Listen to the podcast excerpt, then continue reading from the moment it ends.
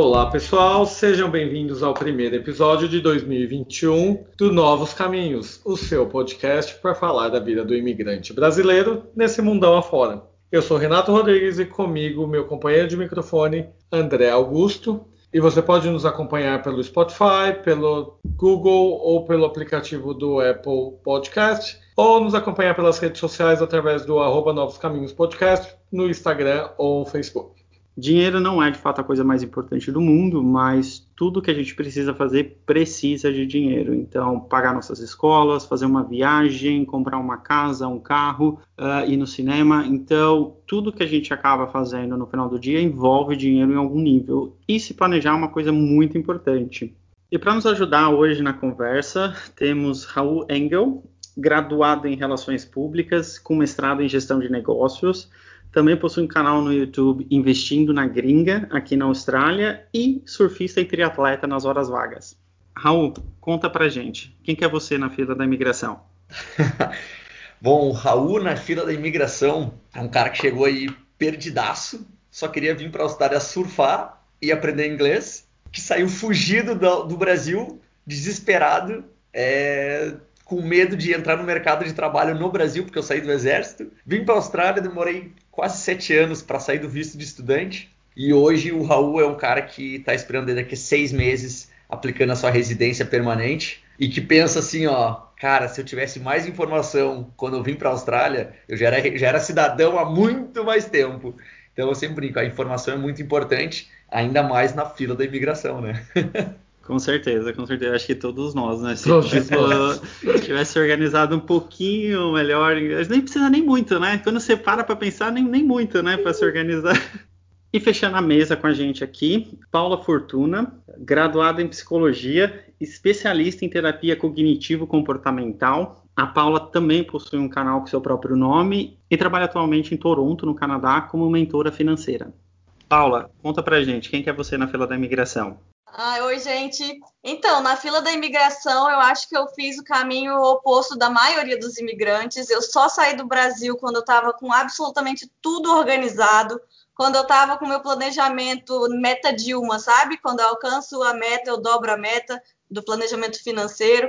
Eu só aceitei sair do Brasil com a residência permanente já, eu não teria coragem de vir de outro jeito, porque para mim, para mim, a imigração não, não vale a qualquer custo, porque minha vida no Brasil estava boa, então eu não sairia de lá a qualquer custo. Então eu vim assim, bem, bem, bem organizada. Então na fila da imigração eu vim bem direitinho. É, Para a gente começar o nosso papo, é, eu queria discutir alguns dados.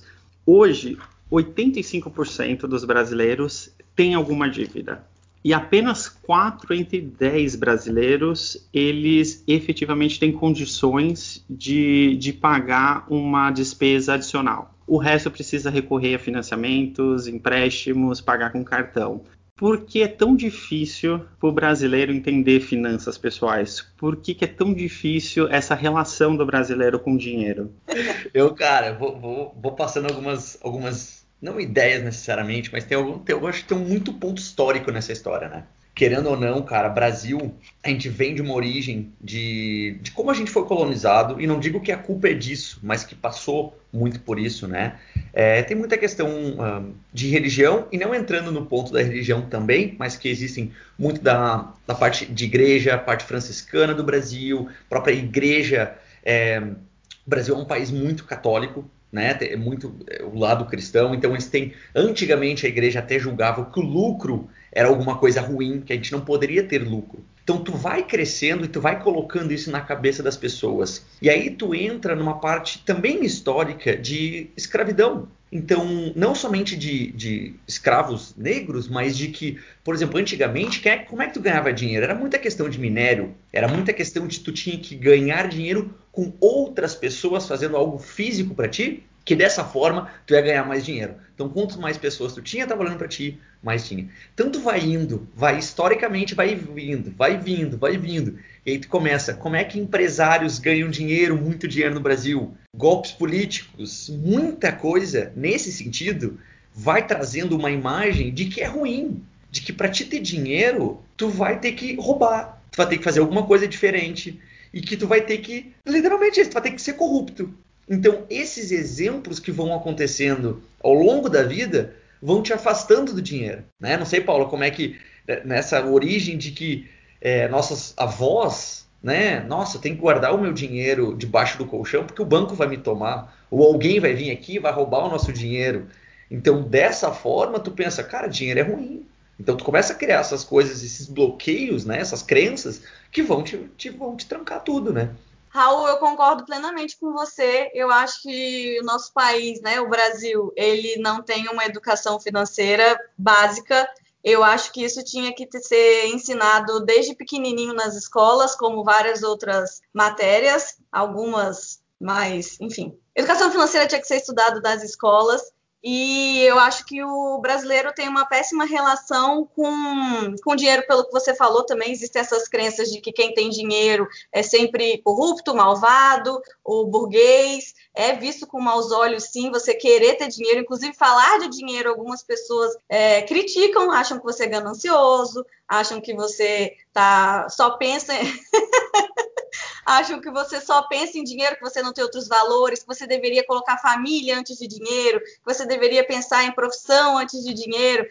Infelizmente, eu acho que isso é algo que precisa ser mudado urgentemente, porque não é verdade, não é verdade. Por que uma pessoa que pensa que fala em dinheiro é gananciosa e por que ser ganancioso é algo ruim? Cara, que definição. Obrigado. Esse é o descritivo que vocês me deram. É tudo isso que vocês falaram, é tudo que eu falo. Exatamente isso. Eu sou totalmente contra falar sobre dinheiro. Eu sou super resistente a falar sobre dinheiro. Eu acho que é um tabu, eu acho que é ganância, eu acho que é tudo isso que vocês falaram mesmo. É, é muito engraçado ouvir exatamente um perfil que é o meu eu super sempre fui resistente a falar disso. E, é, e eu acho que vocês definem como, claro, maioria, mas tem muito mais gente pensando dessa mesma forma. E é algo que você falou até, Paula, de não ter que ter tabu, né, cara? É, eu, eu até vejo isso um pouco como, como cultural, porque se você. Eu pensando na minha família, eu não me lembro da gente discutir sobre finanças, né? Com meu pai, com a minha mãe, tios, irmãos tal. É, depois de adulto, você, eu até via isso acontecer, principalmente com a minha irmã. A gente discutia alguma coisa, ah, o que, que a gente vai investir aqui, você acha que é uma boa, você acha que não é.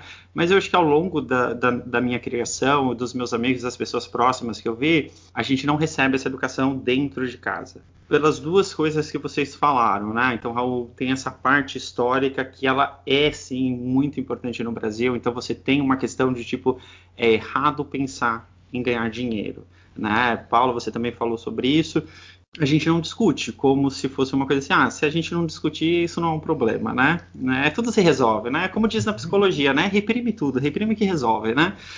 E... Mas, vivendo no exterior, eu vejo que isso não é uma coisa só de brasileiro. Né? Eu, eu consigo ver, pelo menos aqui na Austrália, não posso falar para todos os países, mas aqui na Austrália, é, das pessoas que eu conheço que são australianos, eles também não tiveram isso. E a gente não tem isso na escola. É, o que para mim seria o ideal. Você coloca isso na escola, então você tem uma universalização do, do ensino, né? E todo mundo aprende em algum momento do, do, da, sua, da sua história, todo mundo vai, vai saber já. Mas considerando que isso não aconteceu com as pessoas, né? Ela não teve em casa, não teve um pai ou uma mãe que explicasse sobre finanças, não foi para a escola e também não aprendeu, né? É, aprendeu sobre a teoria de Bhaskara, tal, essas coisas super importantes na vida. O que, que a pessoa faz agora? Entendeu? Tipo, qual que é o caminho inicial para ela? Porque tem tanta coisa que eu acho que a gente estava conversando isso, o Renato estava é, de certa forma falando isso. Tem tanta coisa para você fazer, para você aprender antes, mas é tipo, por onde começar, né? E, e o quanto você tem que, que caminhar para você chegar num, num nível confortável? É muita coisa para começar, né? É, exatamente. A gente tem que. Eu vejo assim que o, o, brincar de. O começar pelo começo é difícil, porque é muita coisa, mas ao mesmo tempo, o que a internet possibilita hoje de tu ter acesso a essa informação, e, e vem muito também do por que, que só os ricos investem. Ah, porque tu pensa assim, tá, só eles tinham dinheiro, eles tinham acesso à informação. Que a informação aqui que é preciosa, né? Não, se tu não tem informação, como é que tu vai investir numa empresa? Qual é a empresa que eu vou investir? Qual é o tipo de investimento que eu devo fazer? Bolsa de valores, gente, está falando de 10 anos, até menos. Era um mistério absurdo no Brasil. Nossa, meu Deus do céu, tipo, isso aqui é coisa do capeta, entendeu? Eu não vou colocar meu dinheiro aqui porque eu vou perder, é uma loteria. Então, e, não tá errado tu pensar isso, porque tu não tinha como entrar naquela bolha chamada, digamos, bolsa de valores. Era muito difícil. E aí tu tem um, vai num país, vários lugares que tu não tem acesso à informação, isso pesa muito. Então, o começar pelo começo, eu acho que a gente tem que pensar assim, tá, é, é o primeiro reconhecimento. Então, antes de falar de investimento, a gente tem que falar de finanças primeiro. A gente tem que falar do que a Paula estava falando de, de crenças, de, de tabus, de conversar em casa, de conseguir chegar para os teus pais e falar: Nossa, é, eu quero saber um pouco mais sobre dinheiro. Meu pai, desde pequeno, falou: Quem trabalha não tem tempo para ganhar dinheiro mas ele está com 62 anos e continua trabalhando, então ele não, ele não conseguiu fazer isso, entendeu? Ele não conseguiu fazer o dinheiro que ele queria, que ele... Não seguiu o próprio conselho, né? Ele não conseguia, entendeu? Então assim, mas porque ele ama trabalhar, ele faz e tal. E a gente brinca, ele é eletricista no Brasil. Foi uma das coisas que me ajudou a alavancar minha vida como imigrante, porque eu sabia, eu tinha uma profissão, eu sabia puxar fio e subir em forro, entendeu? Se tu é eletricista na Austrália, meu Deus do céu, tu faz muito dinheiro. Então, assim, não é a profissão, é o que, que tu faz com ela, o que, que tu faz com o teu dinheiro, né? Uhum. Eu acho que o início, por incrível que pareça, é o mais fácil, é porque as pessoas já imaginam, vamos, eu sempre faço a comparação com dieta, tá? As pessoas já veem a, a paniquete e pensam, ai, como que é se alimentar de forma saudável, como que é ter um corpo bonito. E olha a paniquete como exemplo. Você não tem que pegar a paniquete como exemplo, assim como no mundo das finanças, você não tem que pegar o Warren Buffett como exemplo. Você tem que começar do início, gente. O início é o mais fácil. Primeira coisa é conhecimento, quer dizer, a primeira coisa, são duas coisas, na verdade, é conhecimento e autoconhecimento, porque você tem que se conhecer para saber o seu perfil de tudo nessa vida. Falando de finanças, você tem que saber seu perfil de investidor, quanto que você está disposto a abrir mão e fazer sacrifícios em prol do seu futuro, ou quanto você quer viver hoje e pensar um pouquinho menos no futuro. Então, precisa ter uma base de autoconhecimento e precisa conhecer sobre o assunto, porque tudo que é desconhecido traz medo, consequentemente, a gente se afasta. Então, se a gente não estuda, se a gente não sabe sobre aquilo, a gente vai jogar os nossos preconceitos, o que a gente ouviu dos outros, que também não entendem do assunto uhum. e vai falar: ah, não, isso não é para mim, ah, não, isso é só para rico. E não é verdade, isso não é verdade. Então, o primeiro passo é conhecimento e autoconhecimento. E não é tão difícil o início, gente. O início é o mais fácil. Ah, isso é interessante. O autoconhecimento e é, esse dar um passo para trás para entender qual que é o seu objetivo, né? Porque o pessoal quer saber investimento, já vai lá, vamos estudar, deixa eu ver o que a bolsa de valores fala para gente. Eu não sei nem que é bolsa de valores, sabe? Eu não sei para que que funciona. Essa, é esse tipo de coisa que as pessoas já querem pular alguns steps, né?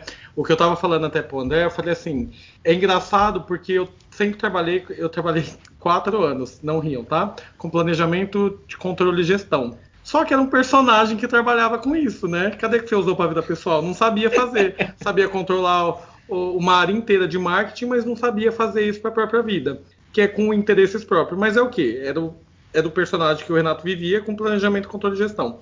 Hoje eu vejo que é essa coisa do o passo para trás e falar assim, mas o que, que eu quero?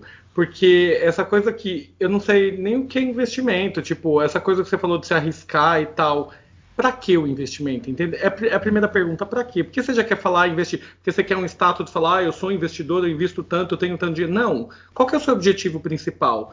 Dá uma passada. E é isso que eu estou tentando aprender para entender isso. E esse primeiro passo que vocês falaram, eu acho que é o primordial, é o autoconhecimento de entender o que é isso. Não pule fases, né? Vocês, mais do que eu, sabem que é isso, e eu acho que se essa é a parte mais fácil, Paula, você já me deixa mais confortável ainda. Eu acho que essa acho coisa que do tabu quebra mais ainda. Eu acho que a parte mais fácil quando a gente começa a estudar sobre o assunto. Quando a gente não conhece sobre o assunto, a gente vai meter pau de qualquer jeito, tá? Não adianta. O desconhecido faz isso com a gente. Mas quando a gente entra nesse mundo de começar a falar sobre dinheiro, de aceitar que não é um tabu, de que tudo bem, eu posso sentar numa mesa de bar e falar sobre isso, vocês vão ver que o início é a parte mais fácil, porque, vamos lá, quem não consegue saber quanto que ganha, saber quanto que gasta, pô, nem que não seja de forma compulsiva, mas você consegue saber quanto que você gasta mais ou menos nos meses, falar, tá, eu ganho tanto, eu gasto tanto, pô, esse dinheirinho que sobra, bem entre aspas, para início, a gente está falando para iniciante, será que eu não consigo colocar em um lugar? Eu não vou pensar ainda qual é esse lugar, mas será que eu não consigo colocar em um lugar? Pô, eu consigo colocar em um lugar. Por que, que eu quero colocar esse dinheiro em algum lugar? Quais são os meus objetivos? Como você falou, Renato, você falou, ah, eu, não, eu acho que isso é muito capitalista, mas todos os seus objetivos de vida precisam de dinheiro. Eu, eu prego muito aqui no Canadá sobre juntar dinheiro para sua aposentadoria. Que a aposentadoria aqui ó, é nível do Brasil, uma porcaria. Ninguém vai conseguir se manter com 1.600 dólares por mês. Não vai. Tendo 65 anos, né, velhinho já, então é importante a gente juntar dinheiro que não seja para nadar em piscina de ouro, mas que seja para ter uma dignidade quando ficar numa idade que já não consegue mais trabalhar com tanta força quanto hoje. Então a gente tem que pensar num futuro, não para ser podre de, quer dizer, cada um com seus objetivos, mas não necessariamente para ser podre de rico, mas para poder ter uma dignidade, para poder comprar um celular, para poder comprar o que quiser, para viajar, para ajudar os pais, cada um com seus objetivos, mas tudo depende de dinheiro. Então é importante conseguir entrar nesse mundo e entender, primeira coisa, tirar esse preconceito entender que você vai precisar de dinheiro para sobreviver, ponto final. Nem que seja para comprar comida no supermercado na sua velhice. Então é importante juntar dinheiro. É, Paula, você falou dois, dois pontos que eu acredito que para planejamento financeiro, finanças pessoais, são, são bem relevantes. Um, ter o controle do que você ganha e do que você gasta e dois, ter um objetivo para alcançar, né? Vamos imaginar um cenário assim, a pessoa já começou a assistir os seus vídeos lá no, no YouTube, da Paula, do Raul, a gente tem um, uma caralhada de informações na internet, o YouTube, ele, ele tem, tem muita coisa nisso para te dar, e aí o cara conseguiu essas primeiras informações, então ele já entende o que, que ele tem que fazer, como, como, como fazer, qual que é o primeiro passo? É, é tipo, é se organizar, é, é, fazer esse, esse, essa contabilidade do que, que ele ganha, do que, que ele recebe. Esse, esse de fato é o primeiro passo para ele? É, eu concordo. Primeira coisa, tem que saber onde é que tu tá. E não vamos, nossa, romantizar o mapeamento financeiro. Eu preciso disso. Porque daí eu, assim, ó, o que a Paulo falou de vamos guardar e ter um objetivo, maravilha. Mas também nesse ponto vai chegar alguém e vai dizer: eu não sei para que, que eu quero dinheiro. Tudo bem, só guarda. Não gasta. só, só não gasta. O que, que tu vai fazer? Eu achei perfeita a tua colocação. Guarda, eu não vou falar um lugar. Quer guardar debaixo do colchão? Guarde debaixo do colchão. Quer guardar na poupança? Guarda na poupança. Quer guardar na tua savings account? Guarda. Quer botar num saquinho dentro do porquinho, botar em cima dentro do armário, dentro do pote de açúcar? Coloca desse lugar. Não tem problema. Só não gasta ele no começo. Não atropela. Ah, tá. Então tá, agora eu já consegui. Eu já fiz a primeira parte. Tá, agora eu já tô no caminho. Sim, tu tá no caminho. Agora tu vai começar a acostumar com aquilo. Aí tu vai ver que não é tão ruim que dentro da tua planilha financeira, seja no Excel, no aplicativo, num post-it, em qualquer lugar, num papel de pão, tu tá controlando. Ah, tá bom, tô controlando, já tô, tô lá. Eu tô quase agora, eu já sou a, a Natália Arcuri aqui. Eu sou o Thiago Negro, eu tô chegando lá. E aí tu vai indo devagarinho. E aí tu pensa, ah, mas eu não, mas eu quero ter um milhão na conta, calma calma, sabe? Então, esse é o primeiro passo, sim, André, que o que eu vejo é entender a tua situação, entender onde é que tu está nesse momento da tua vida, entendeu? Quando tu falou, se não me engano, 84% dos brasileiros têm dívidas, eu dou risada às vezes e eu penso assim, ah, eu não tenho dívida, eu só estou financiando um imóvel. Então tu tem uma dívida, então tu tem uma dívida, entendeu? Então assim, a gente vai ter essas dívidas e puxando para um país diferente como nós, imigrantes, quando tu chega até virar talvez um residente, tu não vai comprar um imóvel, tu vai demorar alguns anos. Então o número de dívidas que tu tem geralmente diminui. Porém, se tu tem que pagar a tua escola na Austrália, por exemplo, tu tem uma dívida, tem um parcelamento, que cada X meses tu vai ter que fazer um pagamento. Então sim, tu tem dívidas na Austrália. Porém, tu tá parcelando o teu celular? Talvez sim, talvez não está parcelando a tua comida? Tu está botando no cartão de crédito a tua comida? Não, não está colocando. Então, esse tipo de coisa a gente vai ajustando como imigrante em outros países de acordo com o país que tu vive e vai ter, claro, aquele aquela loucura na tua cabeça, o teu cérebro não entendendo que eu fiz isso por 30 anos de um jeito, eu vi minha família fazendo isso pela vida inteira, eu escutei minha avó falando o tempo inteiro, e agora eu tenho que fazer diferente. Ai, meu Deus do céu. eu acho que a dificuldade é a mesma para qualquer mudança de hábito na vida, né? Quando eu falo de finanças pessoais, eu poderia falar sobre qualquer outro assunto, porque seria a mesma base. Se a gente fala de dieta, se a gente fala de relacionamento amoroso, se a gente fala de exercício físico. Então, mudança de hábito serve para o planejamento financeiro. Os mesmos passos que você usaria para começar uma dieta, você vai usar também para iniciar um planejamento financeiro. Então, não tem como a pessoa, ai, só come McDonald's, de repente, primeiro de janeiro fala, ah, vou virar fitness esse ano. E aí já compra todo aquele material para começar a academia, já compra roupa de academia. Esse ano vai ser diferente, vou todos os dias, de segunda a segunda. Isso não vai durar. A gente sabe que essas promessas de ano novo não duram. E a mesma coisa com dinheiro. Esse ano vou virar investidor, vou guardar 50% do meu salário, que seja embaixo do colchão, mas eu não vou gastar. Gente, essas promessas grandiosas, elas não têm fundamento, elas não funcionam. Então, é começar como começaria uma dieta. Como é que seria? Pô, o que, que eu posso fazer? Primeiro, ir numa nutricionista, se precisa, é, ir no personal, se for o caso, mas se eu quiser começar por conta própria, a gente sabe o que, que é saudável, o que, que não é saudável, eu posso ir cortando algumas porcarias. Com gasto é a mesma coisa. A vantagem é que tem matemática, uma ciência bem exata. Se eu ganho mil, eu não posso gastar dois mil, né? Porque vai ficar no negativo. Então, é começar realmente bem do início. Se eu sei que eu ganho mil e eu quero juntar sei lá, eu quero todos os meses determinar que eu vou juntar 200, então eu tenho um limite, eu tenho um budget para gastar.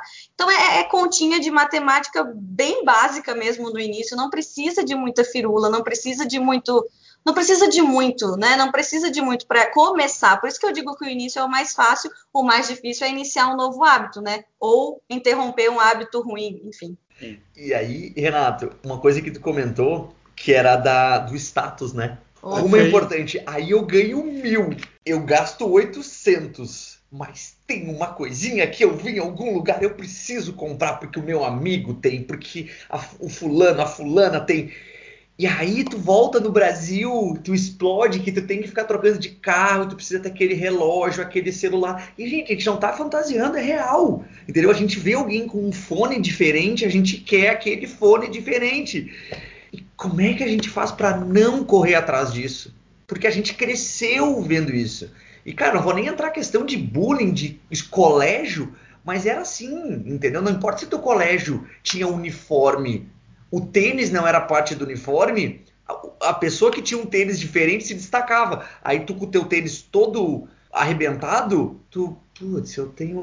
Vai comprar o lanche na, na lancheria da escola. Quem não comprava o lanche trazia a marmitinha de casa, podia ser olhado diferente. Aí tu vem, tu vem para um outro país, tu pensa, pô, todo mundo leva a sua marmita pro, pro trabalho de terno, gravata e com a sua marmita. Aí tu pensa, putz, cara, tem alguma coisa que tá errada aqui, não tá, não tá dando certo, né? Nossa, isso que você falou do, do, do colégio, eu, eu, me identifico tanto com isso, porque eu, eu, me lembro que era exatamente isso. Você tinha uniforme, mas o tênis era o diferencial. E, e, eu me lembro quanto que eu ficava, tipo assim, poxa, meu tênis é mó vagabundo, meu, todo mundo tem um tênis mó legal, que droga isso, Tô não sei o quê. Hoje, cara, eu fico pensando assim, meu, será que se eu for de pijama pro escritório, alguém vai perceber? Sabe? Eu já nem me importo mais essas coisas, mas é uma coisa que você realmente você vive aquilo e, e tipo, faz parte, você tem que você tem que ter esse status, né? Mas assim, vocês falaram, falaram uma coisa interessante, mas. E, e, Raul, você até falou a parte do tipo, meu, controla isso numa planilha, ou no, no, num app no celular, ou em post-it. Mas o que, que vocês aconselham para as pessoas? Porque, assim, eu pessoalmente, eu eu comecei a usar uma planilha de Excel que eu vim desenvolvendo ao longo dos anos. Então, semanalmente eu sento na frente da planilha e faço minhas coisas, e, e eu nunca achei nenhum app que satis, desculpa, satisfizesse as minhas necessidades. Então, eu sempre gostei mais da planilha, eu uso ela, semanalmente eu coloco lá os valores, é, e aí eu consigo ver o que, que eu estou gastando naquela semana, o que, que passou do budget que eu já me coloquei, é, eu já consigo ver as projeções para os próximos meses. Mas vamos imaginar alguém que, meu, não tem isso. A pessoa não tem esse hábito de, de, de colocar num caderno, numa planilha e tal. Que é melhor para a pessoa? Como que ela começa isso? Ela é, é, o melhor um aplicativo? É o melhor uma planilha? É o melhor um caderno, um post-it? É melhor ela comprar um, um, mural e colocar num quartinho lá e fazer? Como que ela começa esse, esse primeiro passo? Eu acho que depende. Depende da pessoa, do que, que ela se identifica mais. Eu era do tipo que me identificava com caderninho. Minha mãe, eu tenho essa pegada, né? Meu sobrenome é Fortuna, não é à toa, gente. Minha mãe tem essa pegada de cuidar das finanças. Eu sempre, eu sempre tive educação financeira, desde sempre. É, minha, assim, educação financeira não, né? Minha família é mão de vaca, então a gente vai para o outro extremo da moeda também. Mas ela sempre fez controle no caderninho, foi o que eu aprendi. Aí, quando você casa com alguém de TI, ele ensina que existem é, é, planilhas na sua vida, né? Então, hoje em dia, eu tenho planilha, não vivo sem ter que apagar número, porque entrou uma moeda a mais, ninguém merece. Então, a planilha você só volta uma, uma casinha e o número muda magicamente com as fórmulas. Então, no meu caso, eu prefiro planilha mesmo e personalizada, igual a sua, né, que você fez. Mas depende, tem gente que vai falar, ai, não vou ligar computador para fazer isso, mas não vou mesmo. Faz um caderno faz onde você se interessar mais. Hoje tem muito aplicativo que quem se identifica também pode fazer. Depende, depende do que, que a pessoa prefere. A vantagem é essa, não tem regra. E, e, tem muito, por exemplo, aplicativos que tu pode fazer automatizado. Então, claro, aí tem que sempre bater na questão de segurança, né, de acesso à informação e tudo mais. A gente sempre tem que ler. A preguiça de ler um, uns termos e condições pode te ferrar muito, né? Em qualquer coisa, tá? Isso aí, aí eu bato no banco que tu vai escolher, no fundo que tu vai colocar o teu superannuation, que vai ser o fundo de aposentadoria, tudo. Bato muito nessa tecla. Quando tu fala de aplicativos, existem aplicativos em qualquer lugar do mundo que eles vão, por exemplo, ser linkados com a tua conta bancária e eles vão puxar teu histórico de todos os gastos e eles já categorizam para ti. Pô, maravilha, que lindo! Tá, mas eu não gosto de olhar as coisas no celular. Faz uma planilha. Não gosto do computador que ele falou. Vai para o papelzinho. Entendeu? Então, assim, o ponto mais importante é: existem opções, sim, para todos os tipos, para todos os gostos. Tem aplicativos que linkam com a conta bancária, tem aplicativos que tu só tu insere como se fosse uma planilha, mas ele vai te gerar um gráfico bonitinho, porque Raul, eu não sei mexer em Excel, eu não sei mexer é, no criar um gráfico, mas eu gostaria de um gráfico. Então, porque daí, o que eu penso? Tu tem que evitar as barreiras. Então, se tu ter que parar uma hora, meia hora por semana, como vocês fazem, de colocar e inserir os dados lá, se para ti vai ser um impeditivo, pô, pensa numa coisa automatizada, pensa num aplicativo. Ah, Raul, mas eu não gosto porque tem a segurança, não sei o que, tá? Procura um outro que tem uma segurança maior que não sei o que. Vai, dá esse incentivo, faz um pouquinho a mais, porque isso vai te evitar de tu parar um, um step antes e não começar a fazer aquilo. Então, se o papel vai funcionar, maravilha. Pode ser que tenha mais trabalho, mas se isso funciona para ti agora, começa por esse. Então a gente queria, a gente não pode nunca querer, entre aspas, né, forçar alguém a usar alguma coisa que não vai funcionar para ela. Entendeu? Concordo totalmente. Excel, meu, tu troca um número, entendeu? Pá, troca tudo. Mas vamos com calma. Porque se entrar no desespero e a gente disser, cara, eu não tenho paciência para isso, meu querido, minha querida, não vai funcionar. Tu já não vai nem começar, porque tu vai dizer, eu odeio o Excel.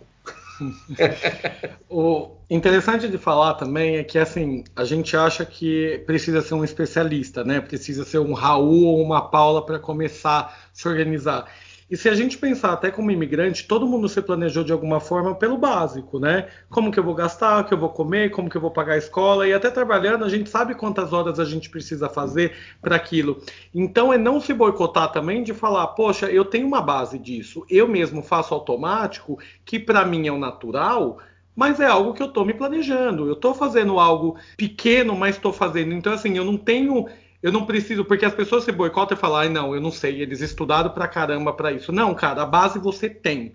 Você sabe o caminho, você precisa aprimorar isso e tá disposto também, né? Tem que ter a disposição. Eu sei porque eu me boicotei muitas vezes, eu sempre falei de investimento, qualquer o que fosse, só que hoje eu sou é, mais grato com as coisas que eu aprendi. Então, assim, poxa, eu também me planejei para vir para cá, eu também vim com pouco dinheiro, eu também me planejei muito mal, mas eu mesmo fazendo isso mal, eu sabia fazer. Exato. É. Mas Exato. É, o que a, é o que a Paula falou, né? Você não adianta você comer McDonald's todo dia, aí você chega no dia primeiro e fala assim, ah, agora eu vou comprar todos os equipamentos de, de ginástica, vou me matricular em cinco academias e vou fazer tudo de uma vez, né? Você, você vai começando aos, aos poucos, em baby steps, né? É. A gente resolveu essa parte conseguiu controlar, tá? Criou o hábito, né? Que eu acho que esse, esse é o principal ponto, pelo menos na minha visão. Você cria um hábito de você colocar suas despesas e colocar suas receitas. E aí a gente vai começar a ir para suas metas, para o seu planejamento. É, o que, que, é importante para o cara? Porque acho que quando ele começa, todo mundo que vai começar a estudar sobre isso, todo, todo mundo que está ouvindo a gente vai, vai entrar no, no canal do, do, YouTube de vocês, vai começar a é, pesquisar sobre o assunto e você vê muitos conceitos. Então você vê 80-20, 30-50-20. Eu não sei se existe uma fórmula adequada para isso, vocês são especialistas, vocês falam, mas assim, a partir desse momento o cara começou a controlar e aí, o que, que, o cara faz? Como é que ele começa a pensar isso no futuro, nas metas dele, no, no, no investimento? Que são os próximos passos? Cara, peraí, eu só quero dar um adendo. Eu não sei nem o que, que é 80-20. Eu não sei o que é 10-40. Eu não sei do que você tá falando. Mas é por isso que eu soa falei. mais natural para mim. Por isso que eu falei. As pessoas vão ver tanto, tantos conceitos, né? Então tá bom. Eu, é, vão ser esse tipo de conceito. Obrigado. Valeu, galera. Eu vou lhe fazer um café e já volto, tá? Então.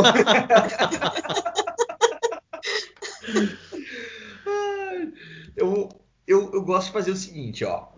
Então, antes de, antes de falar qual, digamos, o melhor método, porque esse melhor método é o melhor método para ti, para mim, para todo mundo, para o Espírito Santo é outro, eu penso o seguinte, ó. Tá, se tu pegar e tu tem que calcular, tá, eu tenho que fazer o, o 50, 30, 20, tá? Por exemplo, assim, vamos parar só no primeiro 50, vamos parar só no começo. Pensa assim, lembra quando a gente falou de quanto que tu ganha, quando a Paula falou quanto que tu ganha e ah, e eu mexendo a mão aqui, o pessoal que não tá vendo, eu tô mexendo as mãos aqui no podcast, mas não vai ter, tá, gente? Então desculpa, tá? Mas vamos lá. Então tu tem lá os 50, pega 50% de quanto que tu ganha, tá? E isso deveria ser quanto que tu vai gastar, tá? Vamos pensar nisso. Mas gastar com o quê, Raul? E o que, é, que, é esse gasto? Exato. Aí, aí que essa é, essa é a maravilha. É isso que eu fico mais empolgado. Porque daqui que vai acontecer? Tu vai ter lá, tá, eu ganho, vamos voltar lá, eu ganho nos mil né? Vamos pensar aí por semana, ganho mil dólares por semana. Tá, o que, que são esses 50? Ah, daí vai entrar acomodação, vai entrar minha conta do celular, vai entrar a conta de água, luz, internet, academia, e aí começa, ah, mas por exemplo, eu não, eu não vou no cabeleireiro toda semana. Ah, tá, mas eu faço a unha a cada duas semanas. Ah, então eu não vou colocar, então isso aqui não precisa. Por quê? Tu quer forçar a barra porque o que, é o 50? Que tu tem aqui 50% do, teu, do que tu recebe, do que a família, do que a casa recebe, tu gaste no máximo esse valor, seja para cobrir todas as tuas despesas né, rotineiras, digamos assim. Só que o que, que tu acontece? Como tu quer realmente, tu fixa a tua cabeça nos 50, tu começa a te enganar. Aí tu começa a dizer, ah não, mas academia, será que academia é uma conta mesmo? Ah, não vai, porque daí tu tenta diminuir o que tu gasta para te iludir de que tu tem que fechar naqueles 50. E parece que é uma coisa ruim tu estar gastando 60% do teu orçamento com as tuas contas. Tá, mas espera só um pouquinho, tu nunca fez isso na tua vida. Entendeu? Então para, se tiver 80% do que tu ganha, tu tá gastando com tudo que tu tem que gastar, com todas as tuas contas, that's okay. Porque agora tu sabe onde que tá indo o dinheiro. E aí já é comemorar, já é o tetra, é o penta, tipo, beleza, gente. Agora eu sei onde que eu tô. Agora tu sabe onde é que tu tá situado. Aí tu pode entrar em desespero e dizer: Meu Deus do céu, eu vou parar com isso agora porque não adianta mais, eu tô perdido, estou sem volta, vou parar com essa planilha porque eu estou com raiva. Tenho raiva do mundo. Não, agora tu vai dizer: Ok, tá começando a ter um pouquinho mais de controle financeiro. Aí tu tem esse controle e aí tu pensa, tá, agora com toda a minha listinha, e vou te dizer, a primeira vez que tu fizer, vai ter 10 itens, tá? Sei lá, Daqui uma semana tu vai dizer, opa, esqueci do mecânico, porque eu vou no mecânico duas vezes por ano, eu vou adicionar aqui. Aí é um gasto anual, mas tu tem que colocar lá, daí tu vai começar a dividir isso por semana, por mês, independente. Aí daqui um mês tu vai ver que a tua lista tem 17 itens e não mais 10, porque tu começou a agitar o teu cérebro a pensar nos gastos que tu tem. Pô, daqui um mês tu teve um avanço absurdo na tua capacidade de entender onde que vai o dinheiro. E that's okay. Então, daqui três meses talvez vai mudar ou tu vai retirar. Porque daí tu começa a ver, ah, eu estou gastando com Netflix, com Stan, com Amazon e com o Disney Plus. Qual deles que eu assisto de verdade?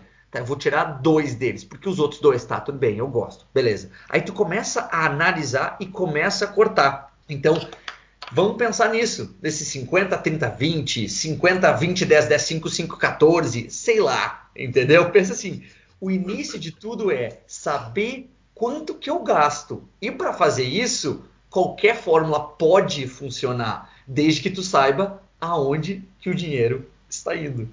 Ah, que demais, cara! Eu tô achando tão engraçada a cara do Renato, gente. Ele faz uma cara assim. tipo, que demais, que legal! É, eu também responderia da mesma forma que eu respondi em relação a, a, anotar as despesas. Eu responderia também depende, depende de pessoa para pessoa. Eu, particularmente, na minha vida, eu uso 70-30, que é 70% de gasto, 30% de investimento, mas porque eu já vi o que, que funciona para o meu caso específico. Para os clientes, não necessariamente vai ser o 70-30, não necessariamente vai ser 80-20, não necessariamente ter uma fórmula mágica. Eu acho que isso funciona muito bem para quem já vive quem respira um pouco desse assunto, essas formulazinhas fechadas, mas tudo depende, quando a gente está trabalhando com o ser humano, tudo depende de que, que ele quer, de como que ele funciona, de quais são as autossabotagens que vão entrar em ação para aquela Sim. pessoa. Então, eu penso assim, se você sabe onde você está, né? Que você sabe quanto você ganha, quanto você gasta, você sabe onde você está, então você saiu do escuro, você tem uma luz de o que está acontecendo, e você sabe para onde você quer ir, aí eu acho que ter um objetivo é fundamental, a pessoa que, ai, eu tenho cliente que fala, ah, então, não tem objetivo de nada, tem que ter porque senão não é forte o suficiente para a pessoa, quando passa na frente da promoçãozinha, conseguir segurar o dedo. Porque não tem nada que seja tão forte, tão impactante que fale. Por exemplo, eu quando estava fazendo o plano Canadá, né? Qualquer coisa que eu pensava, ai, queria tal coisa. Não, não quero, porque essas moedas vão para o plano Canadá. Tem algo maior do que essa blusa, tem algo maior do que esse videogame. Tem o plano Canadá, que é mais importante para mim. Então, eu acho que a gente precisa ter um objetivo que pode ser aposentadoria, que pode ser liberdade financeira, que pode ser o estudo dos seus filhos, pode ser o que você quiser. Então, quando você tem aquilo bem forte, que sabe que faz seu coração pulsar, fica mais fácil de você falar quanto que eu quero reservar para esse objetivo que eu quero tanto. Então, a porcentagem, você vai se adequando, como o Raul falou, pô, não funcionou essa aqui para mim, deixa eu ver outra, e deixa eu ver outra, e deixa eu ver outra. Porque você vai querer tanto alcançar aquele objetivo, você vai arrumar. É como se fosse o GPS, a gente vai viajar. Então, eu estou aqui no Canadá, quero ir aí para vocês, para a Austrália. É, talvez não foi um bom exemplo, mas eu estou em Brasília, quero ir para o Rio de Janeiro. Então, eu sei onde eu estou, eu sei para onde eu quero ir. O GPS vai me mostrar o caminho. Esse que a gente está conversando agora é o caminho, que é um pouco difícil falar o caminho se eu não sei onde eu estou e para onde eu quero ir. Então, por isso que eu acho muito importante o primeiro passo é o autoconhecimento, é saber quem você é, conhecer né, os passos, que, onde você está, conhecer para onde você quer ir, e aí sim, aí você coloca play, e aí o GPS vai te falar o caminho. E aí são esses essas facilidades que existem, né, com aplicativo, com técnica, com método, que a gente vai vendo qual que combina mais com a gente com o tempo. Não precisa também ficar para sempre no mesmo. Muda. A vida é assim, gente. A gente muda de planejamento, inclusive. Posso fazer algum agora para não dizer que eu, digamos assim, que eu não dei uma sugestão, não é uma sugestão, mas que eu não compartilhei uma coisa que, que, que eu e a Marília, que é minha namorada, que a gente fez? Vou contar para vocês. Então, agora vocês vão querer bater na minha cabeça com o gato morto até mear, tá? Mas é o seguinte, ó é o 50, 20, 10, 10, 5, 5. Pode ser? Vou explicar. Parece complicado, mas não é. Olha o que, que a gente fazia, tá? Quando a gente começou a morar junto, a gente fez o seguinte: 50% era dos gastos, tá? Beleza. 50, fizemos o tique. Beleza. 20% o que, que a gente fazia era para nossa reserva de emergência juntos. Então, cada um tinha a sua individual. Então, naquele ponto, a gente não estava, digamos, juntando ainda as nossas finanças, mas cada um já tinha a sua e a gente queria formar a reserva de emergência do casal. Maravilha. O 20 foi 20. Por que, que a gente determinou 20? Vou explicar depois, porque a gente ajustou as contas e foi o 20 o que sobrou.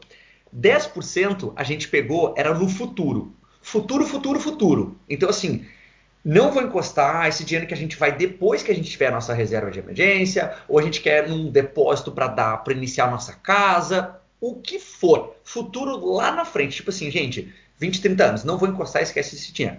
10% viagem. Foi a nossa primeira conta. Então assim, cara, tu pensar que 10% do teu orçamento estão direcionados para viagem é uma coisa bem significativa, mas nós queríamos muito viajar. Nós, nós éramos estudantes internacionais na Austrália, a gente queria viajar dentro da Austrália, a gente queria ir para o Brasil, a gente queria ir para Tailândia, a gente queria ir para Bali, queria, queria ir para Olimpíadas no Japão, queria, queremos ir para a Grécia. Caramba, nós queremos fazer tudo. 10%, 10%. E aí, a gente, eu brinco que tem o, os outros 10% que eu chamo da conta tô nem aí, tá? Então, a conta tô nem aí é o seguinte, vamos viver, né? Vamos poder viver aqui na Austrália.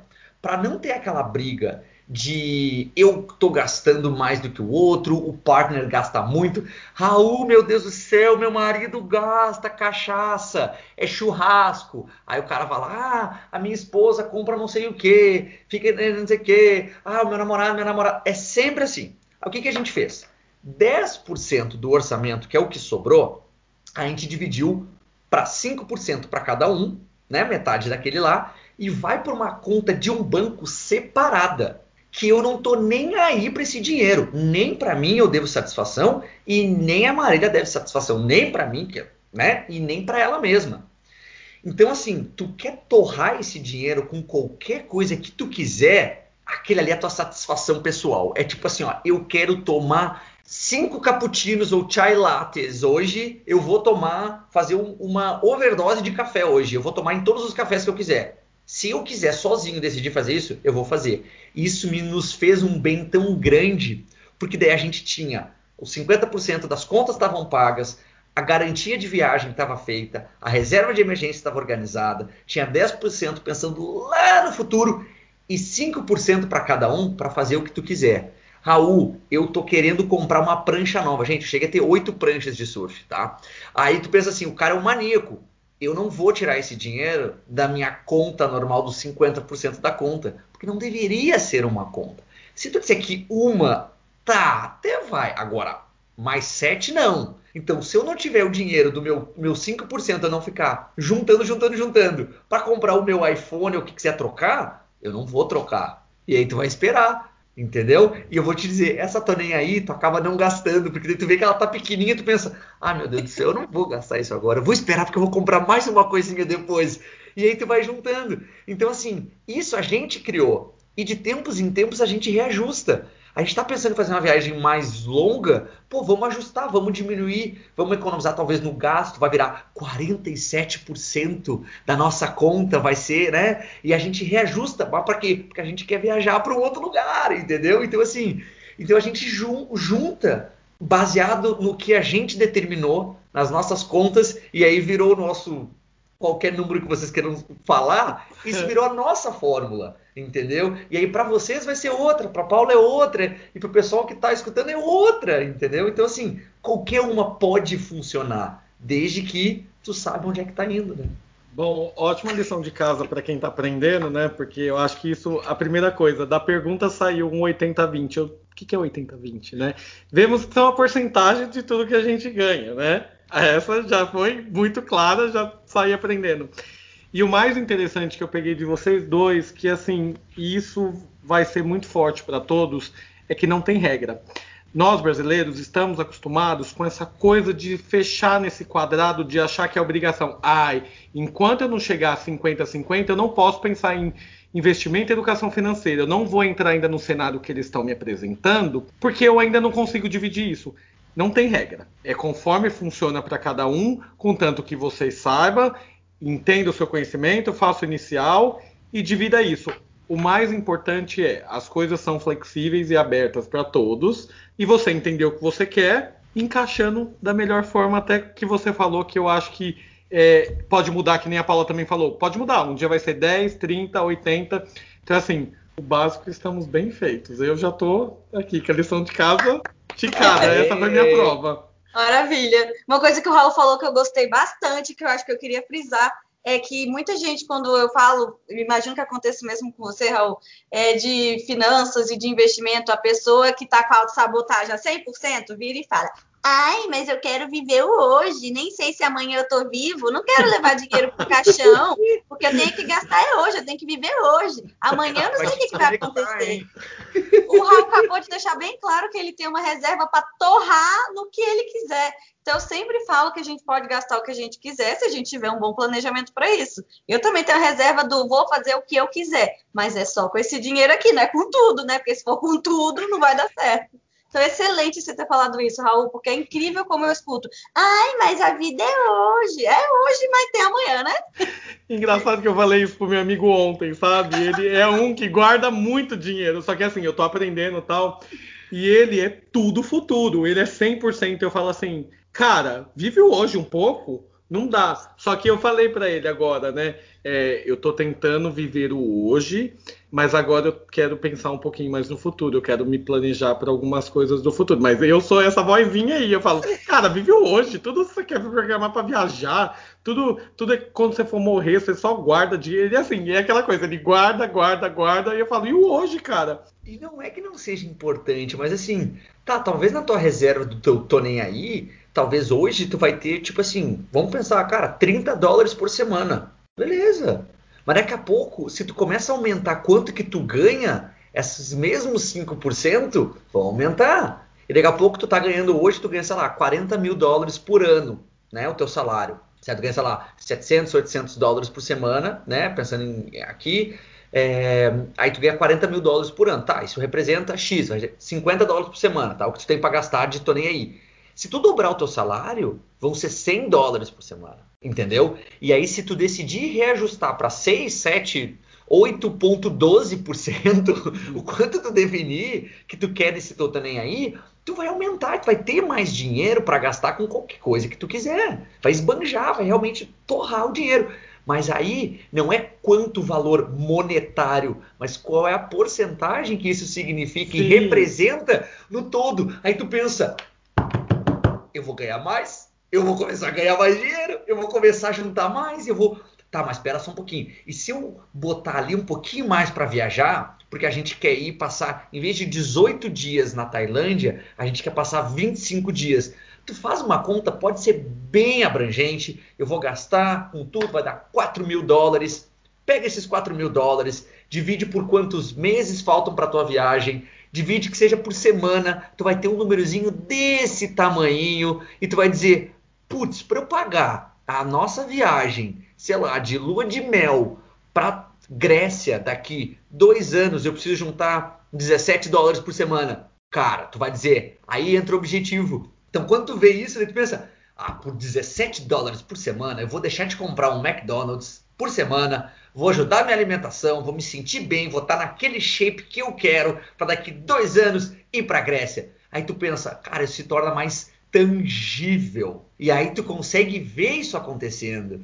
E aí se tu coloca isso toda semaninha na tua conta e tu vê a conta só aumentando. Então, se, não sei como é que é no Canadá, Paula. Tu recebe por semana ou é por mês geralmente? A cada 15, 15 dias é o mais normal. Normal? Perfeito. Imagina. Se, e aí entra no psicológico, na nossa mentalidade. Se eu botar dinheiro uma vez naquela conta, tu vai ver uma vez por mês aquele dinheiro crescendo, certo? Se eu ganho por semana ou a cada duas semanas, eu estou dobrando ou quadruplicando o número de vezes que eu vejo aquela continha aumentando e pensa, ah, o plano Grécia está chegando, a viagem para a Ásia está chegando. Toda semana tu olha aquela conta e pensa, ai, tá bom, não vou mexer porque eu sei que está crescendo. Daí tu fecha. Aí na semana seguinte tu recebe de novo, botou lá, transferiu, tá crescendo de novo. E assim tu vai indo. Daqui a pouco tu esquece ela. E tu vai dizer, sabe uma coisa? Eu vou cortar um pouco mais de gasto porque eu quero acelerar esse meu plano. Porque quando eu chegar lá na Grécia, além de viajar e fazer tudo, eu também quero comer, é, sei lá, uma comida grega todo dia, porque eu fui que eu quero comer um sorvete grego todo dia. Aí tu adiciona X dólares por semana, por dois anos, e tu vai ter aquele dinheiro. E quando tu viajar com tudo pago antes de sair, a sensação é, não dá nem para explicar, gente. Eu acho que essa questão do, do dinheiro no tempo é uma coisa que você começa a ter noção quando você começa a se organizar, né? Porque você falou, meu, 100 dólares por semana. Parece assim, 100 dólares não parece uma coisa que vai salvar a sua vida, mas você coloca por semana, em um ano, você tem mais de 5 mil dólares. Brincando, brincando, pelo menos aqui na Austrália, você compra um carro. Não é um carro zero, mas é um carro bom. Por 5 mil dólares, meu, você vai passar 3, 4 semanas na, na Tailândia. Você passa suas férias lá, né? Então é legal você ir, ir, fazendo aos poucos. No início, você não tem essa noção, né? Mas vai passando mês após mês, você começa a ver assim, oh, eu já consigo fazer isso, já consigo fazer aquilo, né? E, e Raul, você falou de uma coisa bem interessante com relação a você ter o planejamento com, com a sua namorada o quanto é importante a gente envolver a família nisso, envolver os nossos partners nisso, para ter esse objetivo em conjunto. Isso de fato é importante, por exemplo, se eu tenho, se, se eu estou fazendo o meu, o meu financiamento, a minha namorada, o meu partner não está entrando nisso comigo. Qual que é a possibilidade disso acontecer? Eu consigo fazer sozinho ou não? Tipo, eu preciso fazer com a pessoa, né? A gente precisa ter pelo menos uma base em comum né, uns objetivos em comum, né, para alcançar isso? Eu bato muito de que a gente tem que ser, tem, nós temos, nós somos indivíduos, né? Então eu tenho que ser, eu tenho que ter as minhas coisas, o meu tempo de individual, mas eu não posso ser individualista, que é de pouco diferente, tá? Então assim, demorou um certo tempo, pra, porque, por exemplo, no nosso caso, eu e a Marília, nós trabalhávamos na mesma empresa, nós nos conhecemos no primeiro dia de trabalho. nós ganhávamos o mesmo salário e ganhávamos no mesmo dia. Então nós não vimos necessidade de juntar e fazer coisas. Começou um tempo que os salários começaram a diferenciar. E a gente começou a ver, pô, não é justo. E eu bato muito na tecla, gente, desculpa fugir, talvez eu esteja fugindo, mas eu digo o seguinte: o teu custo base de vida, geralmente, e eu estou generalizando, tá, gente, do que um homem vai gastar e uma mulher vai gastar de base, querendo ou não, a sociedade cobra muito mais da mulher que ela tenha que estar com, tenha que estar com o cabelo todo arrumado, que tenha que ter a maquiagem. Pô, eu trabalho de, de camisa, calça, não social, mas uma calça, né? Ali tal, e um sapato. Cara, se eu quiser usar todo dia o mesmo sapato, a mesma meia, mesma calça e só trocar a camisa, só que ninguém vai notar. Agora a mulher ela vai ser cobrada para gastar mais a base. Então, quando a gente reparou nisso, o que, que a gente fez? Não, junta tudo, e os objetivos em comum, a gente vai ter os nossos objetivos, mas o que, que impede de eu ter o meu objetivo diferente? Exemplo, eu juntei na minha conta, tô nem aí, dinheiro porque eu fui lá pagar 1.600 dólares numa bicicleta porque eu queria fazer o Ironman.